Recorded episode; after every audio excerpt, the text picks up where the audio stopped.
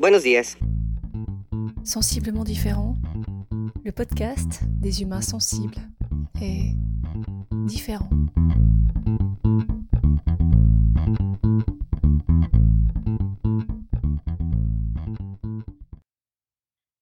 Depuis hier, j'ai l'impression d'être au cœur d'une tempête, intérieure, extérieure, touchée par des situations d'être proche qui génèrent beaucoup d'émotions. Beaucoup. Ça brasse sévère. Et puis moi aussi. J'ai entamé une petite traversée du désert.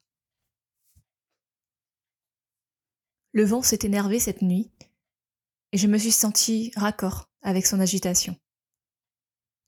Je me suis levée un peu dans le brouillard. Une pote m'a appelé pour boire un café. J'ai dit OK, mais près de l'océan.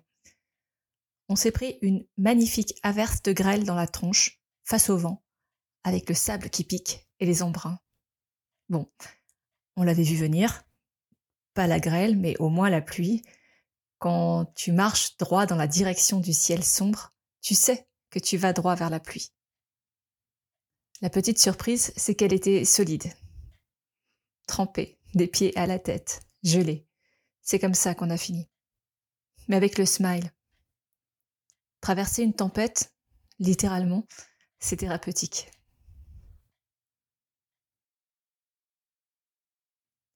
Salut Cet épisode fait partie du challenge du podcast 2023, initié par la géniale équipe de l'Académie du podcast, et auquel j'ai choisi de participer tout au long du mois de janvier. Un jour, un thème, un podcast.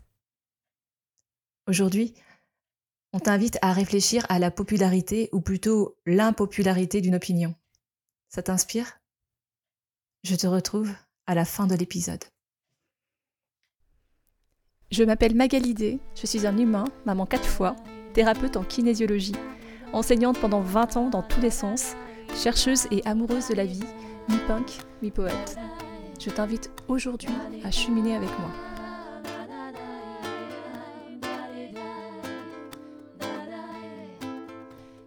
Abonne-toi à ce podcast que tu peux trouver sur toutes les plateformes pour ne rien manquer et participer à cette aventure extraordinaire, la tienne. Tu peux choisir d'être simple auditeur ou de devenir acteur.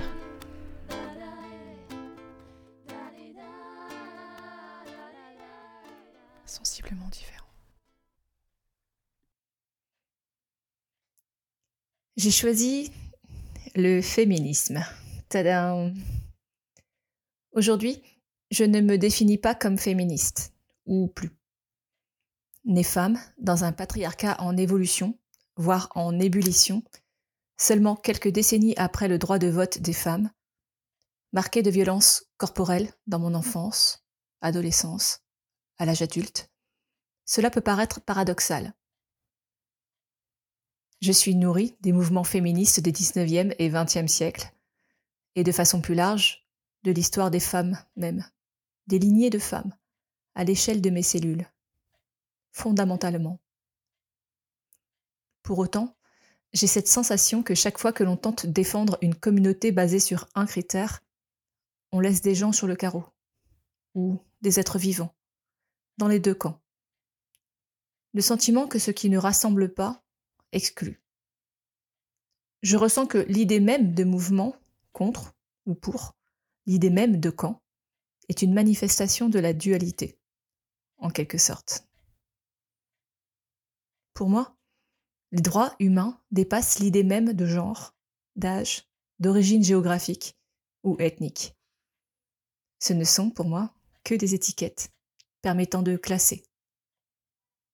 Derrière les étiquettes et les définitions, chacune et chacun ne met pas le même sens, et surtout pas le même vécu. Classer, c'est quelque part comparer, opposer, diviser, pour mieux comprendre au départ. Dans le vivant, il y a toujours un organisme, une espèce qui dit objection et se place à la frontière de la classification, entre végétal et animal, entre minéral et végétal. Pour ce qui nous concerne, nous, humains, je parle plus facilement d'humanisme, justement, que de féminisme. Je préfère le mot fraternité qui tisse un lien entre les humains, la famille humaine, à celui de sororité qui exclut les hommes. Dans une de ses définitions originelles, historiquement parlant, le féminisme défend l'égalité des droits des femmes et des hommes sur les plans politiques, économiques, culturels, social, juridiques. Le masculinisme parle, lui, de position dominante de l'homme. Pour autant, ces deux concepts ne prennent pas forcément en compte d'autres critères, d'autres situations, comme celui de non-voyants ou de migrants. Alors, de quoi ou de qui on parle, au fond?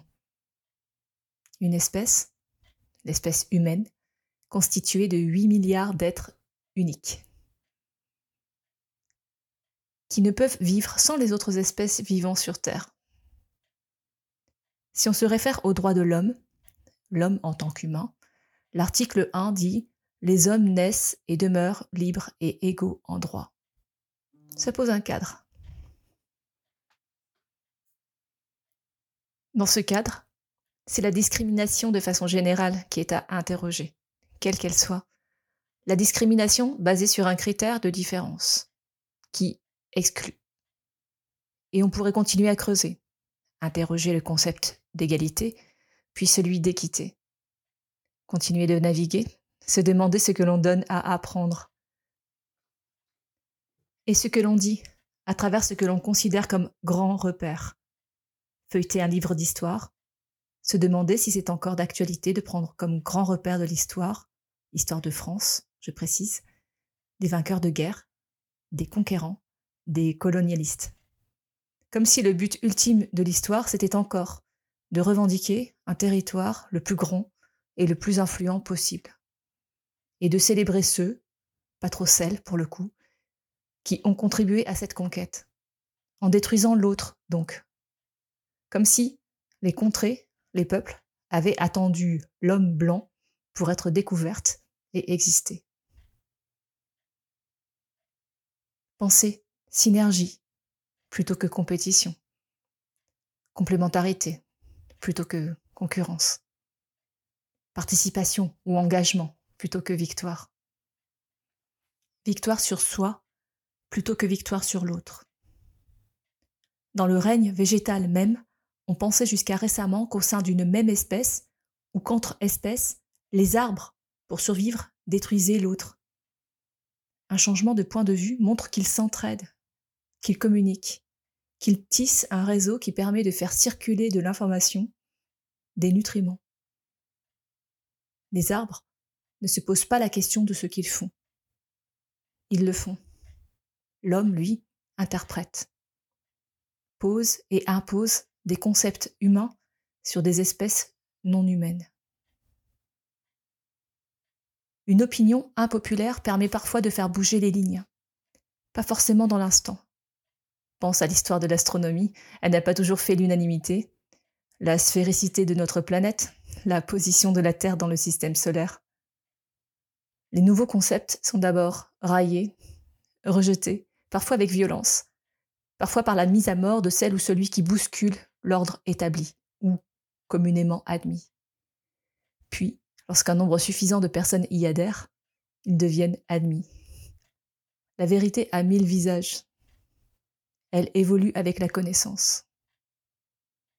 Pour passer d'un paradigme à un autre, on a besoin d'inspiration créative, de rêveurs, d'artistes, de visionnaires, de gens qui bousculent, questionnent, remettent en cause, innovent.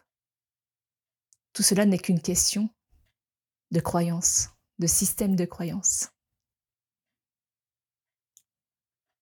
Bon, je te laisse, j'ai du riz à faire cramer.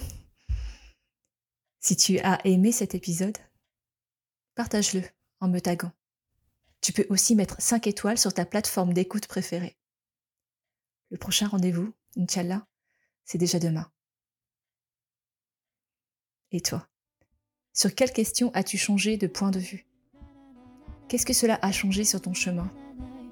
Quel événement a changé ton système de croyance? Écris-moi.